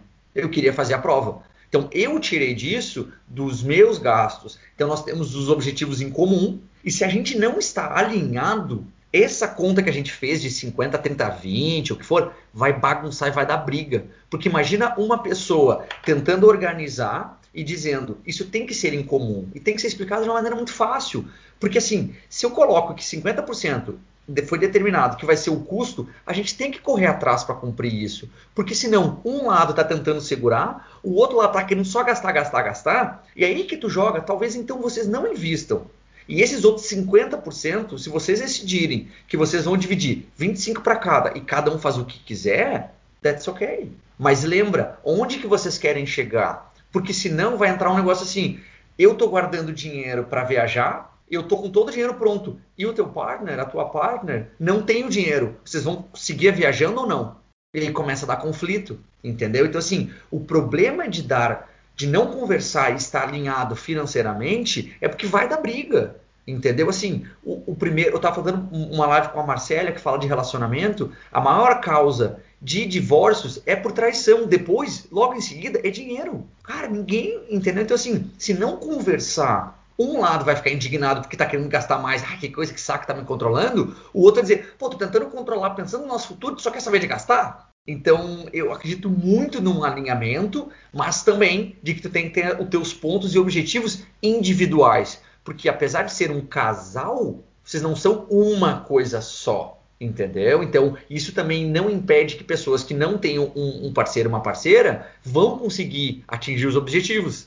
Entendeu? Não existe uma regra que um jeito é mais fácil que o outro. Eu concordo plenamente com tudo que o Raul falou. Eu acho que quando a gente tem família, qualquer objetivo de vida, e aí não só financeiro, a gente precisa de um. Nem que seja o apoio né, da nossa família, porque senão tudo fica mais difícil. E não seria diferente para o planejamento financeiro. Eu acho que quando é namorado, cada um mora na sua casa, cada um cuida do seu próprio dinheiro, é diferente. Se vocês têm um objetivo juntos de viajar junto, cada um faz o seu, e é isso aí. Você não pode Não é que você não pode, né? Cada um tem o relacionamento que tem. Mas é mais fácil quando é namorado. Agora, quando a gente já tá falando em relacionamento que mora junto, que tem família, que tem filho, piorou ainda, aí já não é mais o eu, né? Somos os o nós. Então, às vezes, o meu objetivo financeiro é comprar uma casa, comprar um carro, é algo que vai beneficiar a família inteira. E o que eu mais escuto, gente, é da mulherada, porque a maioria que me segue ainda é mulher, reclamando que os maridos não querem saber, só querem, né, não, não pesquisam sobre o assunto, e elas falam, como eu faço para ele entrar nesse caminho das finanças pessoais? Porque eu quero, mas ele não quer. Então é muito comum um do casal, claro que eu estou brincando aqui falando da mulherada, mas pode ser o contrário também, mas às vezes um quer, o outro não quer, é muito difícil, eu concordo que é muito difícil, porque uma pessoa só não faz milagre, Imagina, a pessoa juntando as moedinhas, tentando ganhar mais, fazendo renda extra e o outro só gastando. Não vai dar briga, com certeza. Eu acho que relacionamento aí entrando no assunto de relacionamento que não tem nada a ver, mas é parceria em qualquer objetivo de vida, né? não só com dinheiro, apesar dos objetivos dependerem de dinheiro, mas é parceria. E aí depende, de novo, né? Psicólogo usa a palavra depende mais do que qualquer coisa. Mas aí depende do seu relacionamento. Se, olha, então vamos estabelecer aqui que cada um vai ter sua reserva independente, porque eu quero alcançar isso. Se você não quer, problema seu. Ou se o seu relacionamento é algo, né? Se é companheiro e tem uma parceria bacana, os dois vão lutar para aquilo nem que seja só para um. A moça quer fazer o cabelo ficar bonito. Se ela tem um parceiro que o relacionamento seja desse jeito, ele vai ajudar também a juntar o dinheiro pro objetivo dela ou vice-versa. Então depende do relacionamento que você tem, mas eu acho que é essencial. Essencial, porque senão vai dar briga. É. Mais cedo ou mais tarde vai dar. É, mas você sabe assim que tudo que vocês estão falando, o Renato tá fazendo uma cara tipo, nossa, mas é isso, nossa, mas é isso mesmo. Cara, eu tava falando pro André aqui o seguinte, eu não tenho acho que não, durante a pandemia foi o pior parte para mim, que é onde eu zerei todo meu dinheiro, né? E eu não tinha, eu tinha um, um dinheiro salvo, mas não era programado, não era uma coisa que assim, quanto que você tem, não era aquela emergência, para mim era um geral, como não tinha as caixinhas estabelecidas e eu aprendi a fazer essa divisão por semana do que eu gasto, tudo. Eu fiz tudo e eu criei para nós dois. E eu passei a informação, ele ficou até super impressionado, falou assim: "Nossa, tipo, eu achava que você era zero programado para isso". Mas eu falei: "Não, a gente precisa se organizar, porque não está tendo income do meu lado, não está entrando dinheiro do meu lado e só está entrando do seu, porque ele não foi afetado em nada pela pandemia". E daí eu aprendi e entrei com essa questão. E ele achou que eu era zero, zero, tal, e eu vim com essa informação. Só que eu comecei a crescer mais, querendo mais coisas, né? De criar, vamos fazer essas coisas juntos. A gente tem bastante coisa junto, mas tem, eu acho que ainda tem bastante coisa separada e eu queria juntar mais isso, mas por quê? Não é objetivos diferentes, é a resistência do, do planejamento junto, sabe? Aquela coisa de, não, mas para que investir? Para que, que ter esse dinheiro controlado para isso? E por isso que o André falou de tipo, eu tô vendo porque o que eu tô, eu tô aprendendo criar uma base para vender isso. Porque eu tenho que ter uma estrutura, porque quando rebater eu tenho que falar, não, é por isso, não é por isso, não é por isso. E tem a diferença cultural também, né? Então, assim, envolve outra coisa. É uma pessoa que tem base, residência, tudo aqui, não, não passou pela a mesma transição que eu passei de sair do meu país para cá, de ter um dinheiro diferente, um orçamento pequeno e um orçamento a crescer né, com isso. E não passou por essa diferença tanto, teve mais privilégios. Eu estou tentando aprender com tudo isso para poder passar essa divisão e assim, é, eu não tenho esse problema do que o Raul falou da divisão feminina, que eu concordo, porque eu tenho cinco irmãs e eu acho que isso é muito válido, porque a, a sociedade pressiona mesmo, e eu e ele não, não tem esse, pelo contrário, os gastos são incomuns, né? Mas é importante também mostrar que tem a parte que, olha, essa aqui é individual, você faz o que você quiser, né? Você faz o que você vai, vai poder. É que a pessoa entende quando há o dinheiro em conjunto, tudo vai ser controlado, tudo vai ser. Não, você, eu preciso saber o que você está fazendo, tá não sei o quê. E não, porque o que você fizer, você está gastando demais. E hoje acontece isso. Por causa dessa falta de estrutura, qualquer coisa que eu dou a, su a, sugestão de fazer, fala, ah, a gente tem que economizar, porque a gente quer fazer isso, a gente quer fazer. Então, assim, quando tem as caixinhas, fala, não, a nossa caixinha já está lá feita, entendeu? Já está estipulado para aquilo. A gente pode manipular e mexer, Mas, é, olha, essa daqui não, não, não tá impactando esse daqui disso. E outra coisa, que é outra coisa que eu ia falar, do viver hoje é importante. Mas não precisa ser 100%, né? E é isso que a gente faz. Total. Não precisa viver o 100% da caixinha lá, tipo, Z0 sem viver o hoje. Então, e é bom que para mim vai ser controlado isso também, porque hoje eu sou totalmente isso. Eu tenho todo. Ah, dá para fazer. E se eu explicar as caixinhas dos dois lados, vai vir esse impacto, Renato, não dá para você fazer tudo o que você quer. Não dá para você toda final de semana jantar num lugar legal porque você quer e esquecer. Você até pode, só que você não vai jantar e fazer outra coisa que você quer ir no cinema e depois você comprar o show que você quer ir ali e fazer tudo ao mesmo tempo. Não vai dar. É um ou outro. E é onde a gente aprende a virar gente grande, né? Renato, você até pode, viu? Diria que você até pode. E aí entra a mágica da renda extra. Se vocês estão acostumados com ganhando mil dólares por mês, se você quer ir no restaurante, quer ir no cinema, quer comprar roupa, quer fazer sei lá mais o que, e o dinheiro não dá, porque já tem as caixinhas estabelecidas, quanto que vai para cada coisa, você fala, mas eu quero, eu quero cinema, o que, que eu faço? Dinheiro não vai brotar do chão, podia, mas não brota. Então, o que, que você pode fazer? Aí entra a famosa renda extra. Ótimo. Então tá, ah, tá eu vendo? vou, essa semana, por exemplo, eu sou a louca da, da renda extra aqui no Canadá. É tudo que vocês podem imaginar, eu faço para fazer um extra. Então, eu tenho a minha profissão, eu tenho o meu salário, o meu noivo tem a profissão dele, tem o salário dele, e se a gente quer sair desse planejamento, é difícil, porque minha cabeça, estou fazendo o gesto como se estivessem vendo, mas eu sou bem organizada mesmo, já dentro de, da, das finanças. Mas se um dia a gente fala, cara, Valentine's Day chegando, né? Aí, ó, mês que vem, vamos sair do nosso budget, vamos comprar algo mais, vamos fazer algo mais legal. Renda extra. Eu fico com um cachorro aqui em casa para ganhar dinheiro. Eu faço Uber Eats, não tenho carro porque eu não quero pagar, então eu faço Uber Eats andando mesmo aqui no frio, na neve no Canadá. Então entra um dinheiro a mais. Esse dinheiro a mais, aí sim, se você se planejar e falar assim, esse dinheiro vai ser para o cinema, porque eu tô afim de ir no cinema. Então você pode fazer o que você quiser, se entrar renda para isso, por que não? Mais ainda quebrando o tabu, né? De tipo, ah, a gente tenta se boicotar e falar assim, tá vendo? Eu não posso. Não, você pode tudo. Esteja disposto. Queira Exato. e vá. Esteja disposto Exato. que dá. É, o ponto não é, ah, eu não tenho dinheiro para fazer isso, é como, como que eu posso ter dinheiro para fazer aquilo, né?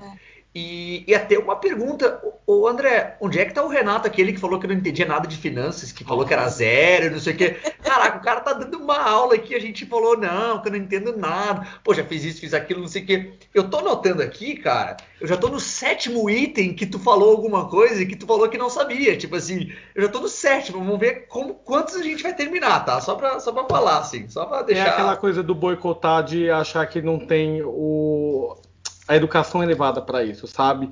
É, é aquela coisa do ba... a gente tem bastante informação básica, né? E exatamente, vocês foram falando várias coisas e eu e eu fui vendo, tá vendo? A gente tem isso. É, é o boicote mesmo, né? É a coisa do, do síndrome do vira-lata, né? É o que a, a Paula falou no, no, no comecinho, né, da nossa conversa. Ela falou assim, a parte básica ela é mais fácil, né? Porque querendo ou não, você você É. você é você tem isso à sua volta, né? Você ouve as coisas. É difícil você ir um pouquinho a mais ter a compreensão, mas o básico você acaba acaba ouvindo, né?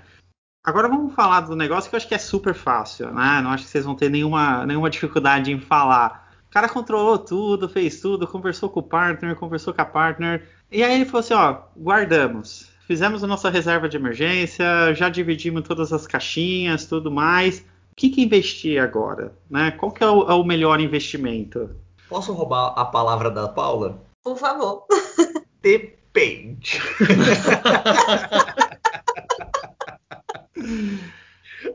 Ai, cara, não tem como começar uma resposta dessa sem usar o depende. Porque, gente, é assim, ó. E não é pra assustar ninguém, mas é realmente pra parar e pensar assim, tá? Qual é o teu objetivo? Por exemplo, que eu estava falando antes, ah, a gente tem objetivos de longo prazo e a gente tem os objetivos de curto prazo. Tá, quando tu cumpriu de curto prazo, o que, que tu vai fazer com esses 20%, sei lá, que tu está economizando? Entendeu? Então, assim, o que, que é o investir? Quando a gente fala, por exemplo, de reserva de emergência, que o Renato falou, ah, eu não tinha, eu tinha o dinheiro, mas não era exatamente para aquilo. A tua reserva de emergência, ela é um investimento de curto prazo. Ela é. Mas ela está te garantindo a tua sanidade mental. Entendeu? É, eu aprendi o que é ter ansiedade aqui na Austrália. Pô, gente, vocês falaram, cara, sou ex-militar, era tenente no exército, passei sete anos lá. Era uma pressão diferente que existia lá dentro, que é por isso que eu fugi do Brasil. Por quê? Porque eu tinha medo da pressão do business, do mundo corporativo. Eu achava que eu ia falhar. Entendeu? Que eu não ia ter sucesso como eu tive dentro do exército. Cara, tipo assim, fui primeiro de turma, super bem qualificado, não sei o quê, parará, parará. Cara, mas eu tinha medo. Entendeu? Tipo assim, eu tava apavorado. Falei, cara, vou vazar do Brasil, porque se eu falhar, se eu tiver algum problema, eu tô na Austrália, eu já tinha todas as desculpas prontas lá. Eu não falo inglês, que não sei o que, que não sei o que lá, que não sei o que outro. Aí eu falei, vou vazar. Então, assim, quando, fala de, quando eu falo que depende do investimento, é assim, cara, vamos botar uma coisa a curto prazo, vamos botar uma coisa de médio prazo, vamos colocar uma coisa de longo prazo. Se tu pensar no nosso cenário que, né, no caso de aposentadoria, fundo de aposentadoria aqui da Austrália, todo mundo que trabalha para alguém, para o empregador, recebe 9,5% do salário, vai ser depositado na tua conta do fundo de aposentadoria. Se tu não quer investir mais nada pensando no teu futuro, tu pode fazer depósitos adicionais naquela tua conta. Acabou, deu, simples, vamos pensar nisso. Tu quer uma coisa de curto prazo? Cara, deixa o dinheiro na tua savings account, por exemplo, e junta dinheiro para ter, sei lá, seis meses da tua, dos teus custos de vida numa conta. Pum. Tá, o que está faltando? Ah, o médio prazo começa a ver as opções. Tu não precisa somente ir para ações. Tu pode, sei lá, fundos imobiliários. Tu pode colocar, que aqui na Austrália tem, pode colocar em, em bonds, né, que são títulos do governo. Então, são coisas mais simples. E aí é que eu desmistifico e tento desromantizar e dizer que é a coisa mais fácil ou que é a coisa mais difícil do mundo. Então, existem investimentos para todos os tipos, para todas as pessoas, para todas as idades. Então, assim, tu tem 55 anos, faltam 5 anos para tu te aposentar, tu não vai colocar o teu dinheiro, digamos, em ações para arriscar. Eu digo que isso está acontecendo com a minha mãe, tá? Eu conversei com ela essa semana sobre isso. Aí, tipo assim, para colocar uma coisa que é super, pode muito dar dinheiro, mas assim, faltam 5 anos. Quanto tempo tu tem para recuperar? Se em 5 anos tu vai precisar desse dinheiro todo. Não dá tempo, pode não dar tempo. Agora, se faltam 40 anos, quanto tempo tu pode, talvez, entre aspas, de novo, colocar uma coisa mais arrojada, que tem um potencial de ganho maior e que isso ao longo do tempo tem um potencial de, mesmo que caia, tá sempre ganhando, digamos, no longo prazo. E aí daqui 20, 30 anos, tu tem um retorno fantástico desse teu dinheiro, entendeu? Então, vai muito disso. Depende, né? É, concordo 100% com o Raul. Isso talvez seja o que mais depende de todos os dependes que eu falei. É, depende muito falar onde investir, no que investir, como investir, porque depende, inclusive, da sua personalidade, né? Depende do seu perfil de investidor. Se você tem pavor, por exemplo, ele falou da mãe dele, eu lembrei da minha imediatamente. Eu não coloco, ela perdeu, a, a gerente do banco dela colocou num fundo e ela perdeu 40 reais num dia, mas foi louca no banco. Eu não quero nada que eu perca dinheiro. Não quero. Então, assim, uma pessoa dessa, você nem pode falar palavrações, porque ela vai surtar, ela vai morrer do coração antes. Então, precisa saber o seu perfil de investidor, que se a pessoa falar, eu não quero, eu não quero nem um pouquinho de renda variável, ela vai ter que ficar sempre na renda fixa, e não tem Cristo que mude essa, essa opinião. Então depende muito, tem vários tipos de investimento, tem várias formas de investir, mas acho que o primeiro passo é o depende. Primeiro você tem que se conhecer e saber qual é o seu perfil, quais são os seus objetivos, para que que você quer esse investimento, é para quando. Então, nossa, mas depende tanto, tanto, tanto. É o, esse, esse negócio de perfil é um negócio tão, tão interessante, porque assim, eu particularmente me classifico entre moderado e arrojado, né? Eu, eu gosto de, de renda variável, eu já brinquei até com day trade. E é, e é estranho, porque eu conheço pessoas e eu olho, às vezes, eu falo assim, ah, poxa, perdi dinheiro aqui, perdi dinheiro ali. Eu falo assim, ok, faz parte, é o, é o risco do negócio, vou, deixa eu ver o que, que aconteceu, né? Mas eu ouço pessoas falando assim, nossa, que não pode perder 0,001%. Meu, olha, perdi dois centavos. O que está acontecendo? Meu Deus, vou perder todo o meu dinheiro, já era, acabou minha aposentadoria, né? Eu acho super interessante isso, como as pessoas elas precisam entender essa questão do perfil, justamente para escolher o que investir e o que você falou, né, Raul? Assim, é sanidade mental. Né? É aquele negócio que você fala assim, meu você vai se organizar, mas aquilo tem que ser um negócio para o seu bem, para o seu futuro, aquilo que te traz tranquilidade e não o contrário, né? E pensa assim, ó. É, lembra daquelas caixinhas que a gente está falando? Das Sim. divisões? Tá? Vamos dizer que vocês determinaram lá que 30% de quanto que vocês é, ganham vai para investimentos, tá?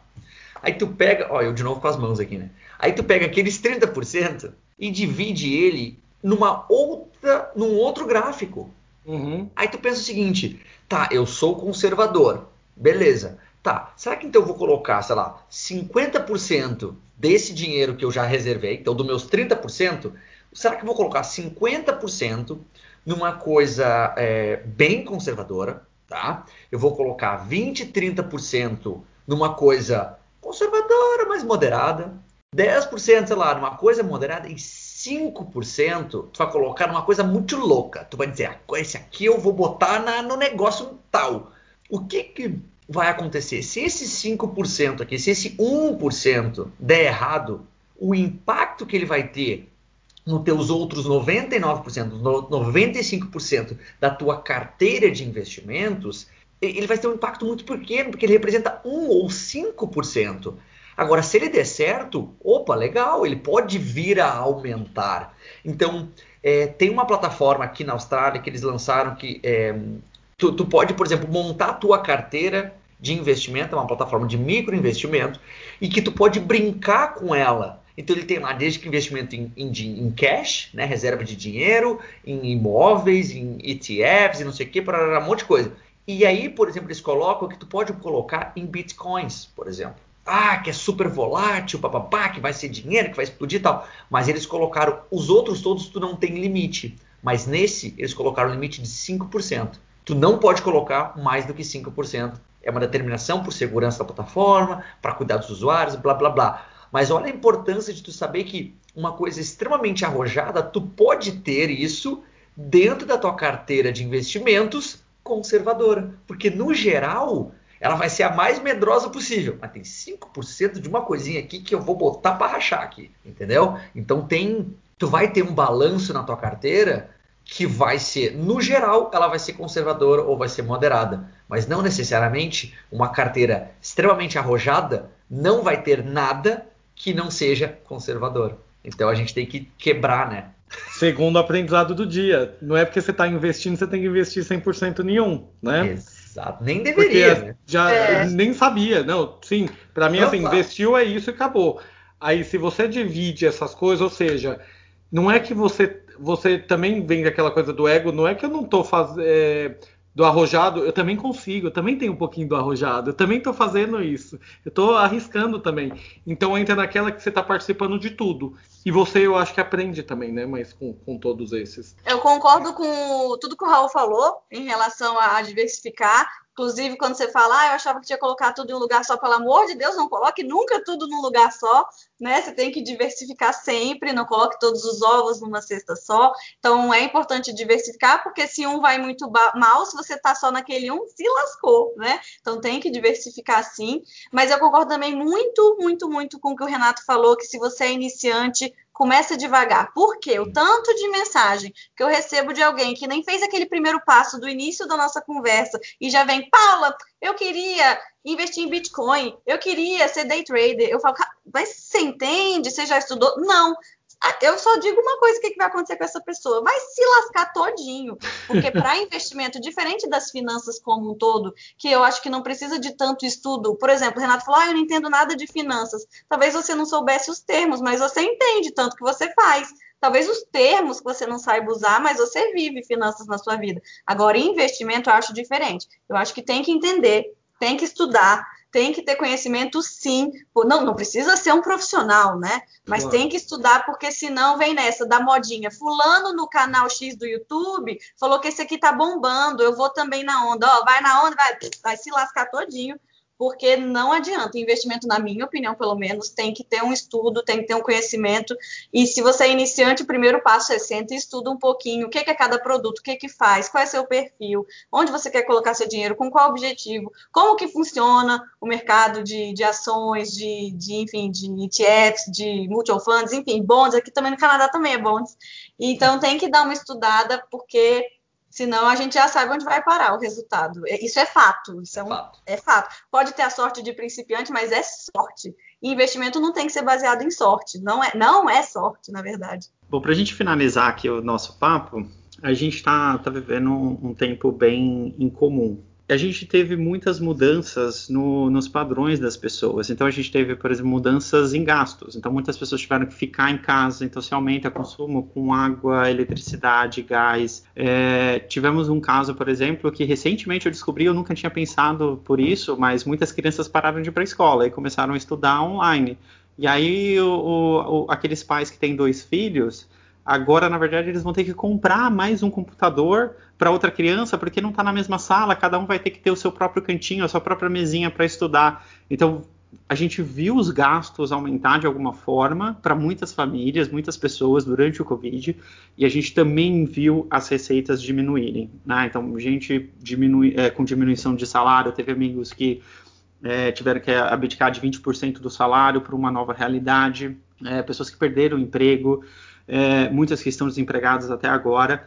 É, nesse novo cenário do Covid, como é que fica o planejamento financeiro? Eu acho que muda completamente. Muda completamente a realidade daquela família que ela estava com um planejamento X, com aquelas condições que eles tinham, né, de ganho, de gasto, e agora mudou completamente, então precisa fazer um replanejamento. E infelizmente é muito triste essa situação que a gente está passando, um momento de crise, não são é a exceção, né? Não é a regra, esses momentos de crise, a gente precisa. Claro que não adianta falar agora, depois que já passou, mas deveria ter se planejado antes para momentos como esse. Então, a reserva de emergência serve para emergência. É para isso que a gente bate tanto na tecla, né? Educador financeiro bate tanto na tecla de reserva de emergência, porque é para esses momentos, não é para comprar é, a blusinha no final de semana, reserva de emergência é para essas horas. Então, mas agora já passou, não adianta falar quem está vivendo essa situação agora o que fazer. Eu acho que não tem milagre, não tem muito o que fazer, não, não tem, não tem muito o que fazer, e a minha sugestão é sair da caixa. É pensar em outras fontes de renda mesmo, diminuir gastos, e aí, se for o caso, não sei a realidade de, qualquer, de todo mundo que está ouvindo, mas se for o caso, é diminuir onde apertar onde dá mesmo, enxugar mesmo os gastos, não é para sempre, é entender isso. Quando eu estava no plano Canadá, por exemplo, eu ia no mercado e comprava o básico para sobreviver. E eu sabia, isso não vai ser para sempre, isso não vai durar para sempre. Isso aqui é, por, é temporário. Então, talvez quem está num aperto muito grande por conta da pandemia é pensar, eu vou ter que enxugar muito minha vida, talvez não seja uma vida muito prazerosa no momento, mas é temporário e sair da caixinha. Então, pensar em outras fontes de renda. Se a pessoa foi mandada embora ou diminuiu drasticamente o salário, pensar em outras fontes de renda. A internet está aí com tudo hoje em dia. Então, é começar a pensar, sei lá, em empreendimentos, em outras fontes realmente de ganhar dinheiro. Todo mundo sabe fazer alguma coisa e vender alguma coisa, vai. Então, será que não é hora de começar a ir para esse mundo digital, para esse mundo dos, como é que é, os millennials, né? Os millennials, tudo que é millennial hoje em dia empreende. Então, é talvez começar a pensar algo do tipo, porque não dá para ficar esperando voltar ao normal. Será que vai voltar ao normal? A gente não sabe. A gente não sabe se os empregos vão voltar. Pelo menos aqui no Canadá, a economia foi super abalada, né, por conta do Covid. Eu não sei como é que vai ficar. Então, a gente precisa cuidar da nossa família sim, e não tem fórmula mágica, infelizmente é arregaçar as mangas e pensar como eu posso fazer dinheiro agora. Não é fácil. É, e para mim é muito mais importante a, a, tua capacidade, tu desenvolver a tua capacidade de fazer dinheiro do que tu ter. Porque aí que entra o lance. Ah, herdei uma fortuna, tu não sabe o que organizar, tu não sabe o que fazer com o dinheiro, o dinheiro vai sumir.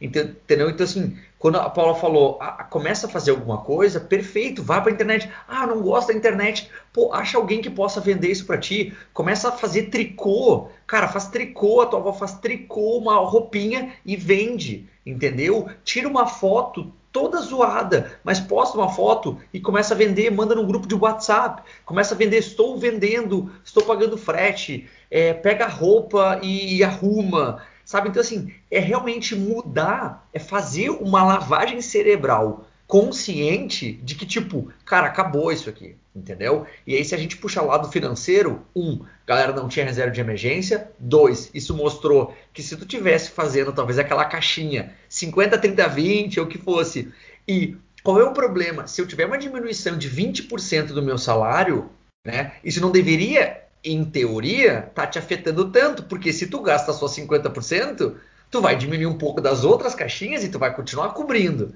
Eu, claro, não estou aqui pagando né, de, de, de gênio, não. Aí, se tu puxar para o lado do investimento, as pessoas pensam: poxa, quanta gente ganhou dinheiro nessa crise. Se eu tivesse dinheiro e conhecimento e tempo, três coisas super fáceis de ter, né?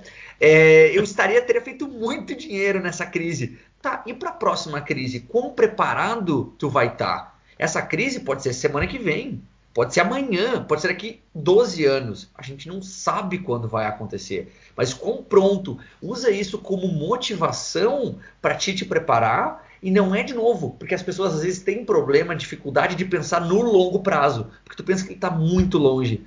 Mas o teu longo prazo para uma coisa dessa pode ser amanhã.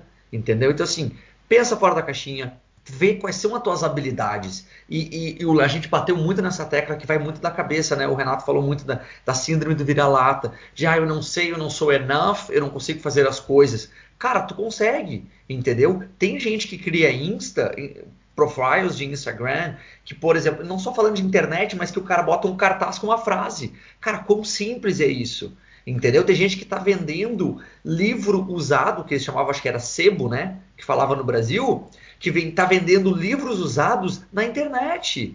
Então não, não depende de, de, localização, entendeu? Começa a fazer vender marmita, que é um pouquinho mais saudável, ou o que está próximo de ti, qual é a habilidade que tu tem, o que, que tu pode aprender, e começa a botar dinheiro para dentro entendeu? E às vezes a gente tem que ser um pouquinho mais duro no sentido de dizer, gente, se a gente ficar só como coitadinho e botando a culpa no governo, botando a culpa nas pessoas e não assumindo a nossa parcela de responsabilidade, cara, a gente não vai, a gente vai ficar trancado, entendeu? Eu estava sem trabalhar também durante o Covid e eu tive o melhor emprego que mais me pagou na Austrália e que eu mais amo no meio, foi em maio mas porque eu estava ali aproveitando o tempo, estava ali aplicando, aplicando, aplicando, fazendo curso online, material de graça, estuda, aprende, começa a colocar, aumentar e melhorar o que tu sabe fazer, isso vai te gerar mais dinheiro, e isso lá na frente vai te gerar mais possibilidades. Entendeu? Então, assim, a gente assume a nossa parte, a gente assume, tira o ego,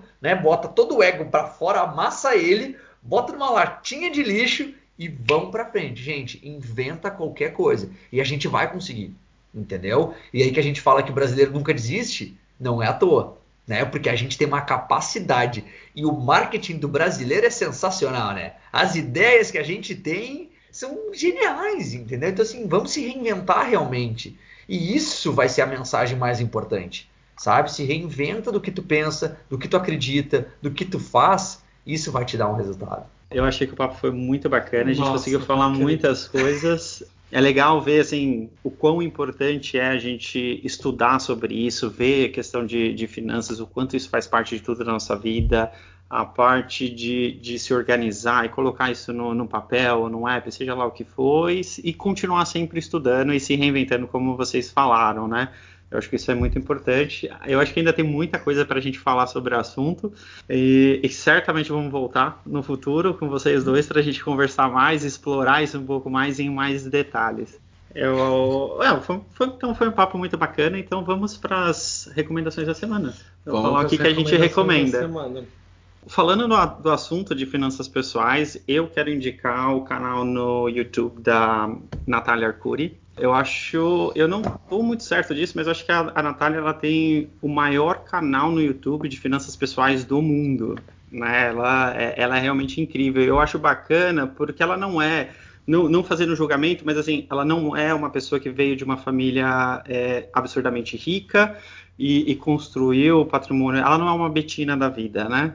Que, que foi ela mostra nos vídeos dela como você de fato se planeja, como você se organiza, o que, que você precisa estudar.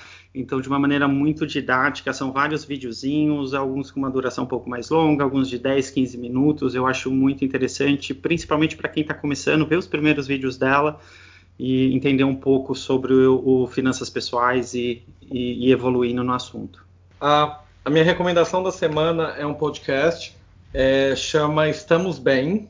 É, eu não conhecia, foi um grande amigo meu que me recomendou e é essa coisa do bem-estar.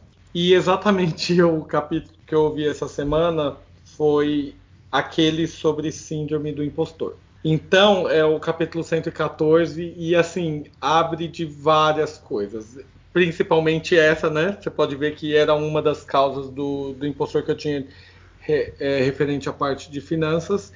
Eu acho que, nossa, esse episódio me abriu para quem mora no Brasil, para quem está fora do Brasil, para qualquer pessoa principalmente nós imigrantes que achamos que não temos suporte aqui e achamos que somos incapazes de desenvolver as coisas sem a ajuda de alguém lá, é, abriu a mente de várias coisas, de a gente ser mais grato, de lembrar que a gente também é capaz de várias coisas. Assim, um episódio super interessante. Eles metade do episódio eles conversam e na outra metade eles leem cartas de ouvintes falando é, que tem síndrome do impostor. E o legal é que assim, eles começam a ler as cartas, as pessoas já falando, eles param no momento e falam: Peraí, palmas para você, olha o que você já falou.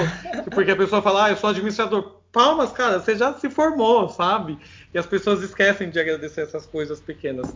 É, eu prezo muito, tanto nas equipes que eu trabalho, quem trabalha comigo, quem está perto de mim. Eu, uh, e, e também vai no lance dos investimentos do balanço. A gente tem que ter um balance. Tá? Então, quando eu brinco que tu pode ter, ser arrojado e, e, e, conservador ao mesmo tempo, tu pode ser, tá? Diferentes porcentagens. Quando eu trago isso para minha vida pessoal, uma recomendação que eu gostaria que o pessoal levasse é: se vocês estão buscando esse balance, também procurem escutar pessoas. E aí, como nós estamos num podcast e nós temos também pessoas que amam podcast, que amam vídeos e que amam livros, provavelmente, que é conhecimento e bater na educação, que eu sou apaixonado, e é para propor para vocês procurarem o Tim Ferriss. Não sei se vocês já ouviram falar dele, mas ele é um cara que assim, ele entendeu, ele foi humilde o suficiente para entender que ele não é necessariamente o melhor em tudo. Existem e vão existir pessoas que são melhores em praticamente tudo, ou melhor, em tudo que tu faz praticamente. Vai ter alguém que vai ser melhor que tu, tá? Então assim, é, eu sou uma pessoa muito generalista. Então eu sei que vão ter pessoas que vão saber mais do que eu em quase todos esses aspectos. E ele traz isso. Um dos meus livros favoritos é o Tool of Titans, que é as, as ferramentas dos titãs. O que, que o cara fez? São sabe, 400 e tantas páginas, tá? Que ele pegou e tem isso em audiobook também. Ele entrevistou duzentas e tantas pessoas que são excepcionais numa coisa. Então, o livro são três, quatro páginas por pessoa e o áudio também é curto, direto, tu pega o essencial daquilo, o máximo extrai daquilo. E aí tu vai vendo que a gente não é nada sozinho, que a gente não vai alcançar nada sozinho, que a gente precisa ter um balance na nossa vida e vamos aproveitar outras pessoas que têm conhecimentos em áreas diferentes e vamos aprender com elas. Então a gente ter essa questão de humildade, de vai diminuir a tua ansiedade, vai te diminuir o teu estresse e vai te ajudar a pensar de uma maneira mais clara e talvez até mais objetiva. Então eu bato nisso e lembra, procurem o Tim Ferriss, seja qual for, lembra disso, gente. A gente não tem que se estressar. A gente não precisa ficar olhando a conta da bolsa da, da bolsa de valores, a tua conta da corretora every single day. Olha uma vez por semana, olha a cada duas, olha uma vez por mês. Se tu está fazendo tudo certo dentro do teu balance, dentro do teu equilíbrio, gente, isso vai dar tudo certo. E fiquem tranquilos que vai dar tudo certo também. A minha recomendação da semana é, eu vi no Netflix um documentário, acho que é um documentário que ficou em top 10 aqui no Canadá, pelo menos, eu não sei aí na Austrália, mas que chama Minimalismo. Eu achei muito interessante, gente, esse documentário, porque eu acho que ele reflete de um jeito bem leve, bem do jeito que a gente conversou aqui, é, sem ficar muito focando na teoria do minimalismo, de o que, que é o minimalismo, é só o título mesmo, mas ele foca bastante em para que essa necessidade de tanto, tanto consumo, para que essa necessidade de ter tanto, porque essa necessidade de status, então, acho que é uma reflexão tão legal que ele traz em poucos minutos, eu acho que não chega nem a uma hora, se eu não me engano. Então, eu achei muito, muito, muito interessante. Eu recomendei para todo mundo, principalmente porque eu escuto muita gente falando, ai meu Deus, que as vozezinhas, gente, é muito engraçado. Ai, minimalismo, Deus me livre, eu não daria conta de só ter uma camiseta. Mas não é sobre isso, né? Não é sobre só ter uma camiseta. Vai muito além de só ter uma camiseta. Então, eu acho que eles fazem uma reflexão muito leve, muito legal. Esquece o, o, o título. Se a pessoa não gosta de minimalismo, assiste independente do título. Eu posso dar mais uma sugestão? Claro. Ah, eu gosto muito de uma série, Raul, você deve assistir. Eu gosto muito de uma série chamada Billions que é do é focada no mercado financeiro, mas assim, é ficção, é uma série. Então eu acho bem legal, bem interessante. A trama é muito bacana. É, foca em direito também, né? Então, para quem gosta também de direito, me faz lembrar um pouquinho Suits. Não sei se vocês também uh -huh. já assistiram. Assisti as duas. É, então, eu adoro as duas também. Pronto, já fica mais uma recomendação aí de Suits. Então, Billions, assim, vale super a pena com, como entretenimento mesmo, como, enfim, é ficção. É a minha recomendação da semana. Raul, Paula, muito obrigado por vocês terem aceitado participar. Eu acho que foi muito enriquecedor o que vocês falaram. É, as pessoas que vão ouvir o podcast têm muita informação aqui, elas, elas já conseguem ter uma base muito legal. Esse é o primeiro episódio do ano de 2021. A gente queria mesmo falar sobre finanças é, justamente está começando o ano, vamos tentar fazer uma coisa nova, né? Vamos, vamos tentar se organizar a partir de agora. Então, muito obrigado pela participação de vocês. Como a gente falou, certamente a gente vai querer voltar a falar sobre esse assunto. Vamos chamar vocês de novo, explorar algumas coisas mais que a gente não conseguiu falar aqui, que a gente esqueceu, que não teve tempo, né? Então, Raul, Paula, muito obrigado mesmo por terem aceitado. Eu agradeço bastante vocês também. E é como o André falou, nos próximos a gente vai abrindo essa guarda-chuva de finanças aí para outros assuntos e vamos aprender mais. que demais, então, gente. Obrigado de coração mesmo. Foi, foi sensacional. Eu tô com as bochechas doendo aqui de tanto que eu ri. Tô com o doendo para cima aqui de ficar sorrindo e rindo fazendo esse podcast, gente. Sensacional mesmo. Muito obrigado. Fez, fez, fez uma manhã muito feliz. Não só minha, espero que quem assistindo também. Mas fiquei muito feliz. Obrigado mesmo de coração. Ai, também agradeço demais o convite, fiquei feliz demais, adoro falar sobre esse assunto. Se deixasse, a gente ficaria. No... Quer dizer, para mim é noite, né? Para vocês é dia, mas ficaria a noite inteira falando, porque para mim é sábado à noite ainda, para eles é domingo de manhã. Gente, que loucura. Mas eu ficaria a noite inteira conversando sobre isso, porque é meu assunto preferido, então agradeço demais o convite e vamos para o próximo episódio. Então é isso, pessoal. Muito obrigado por tudo e a gente se vê na próxima semana. Thank you.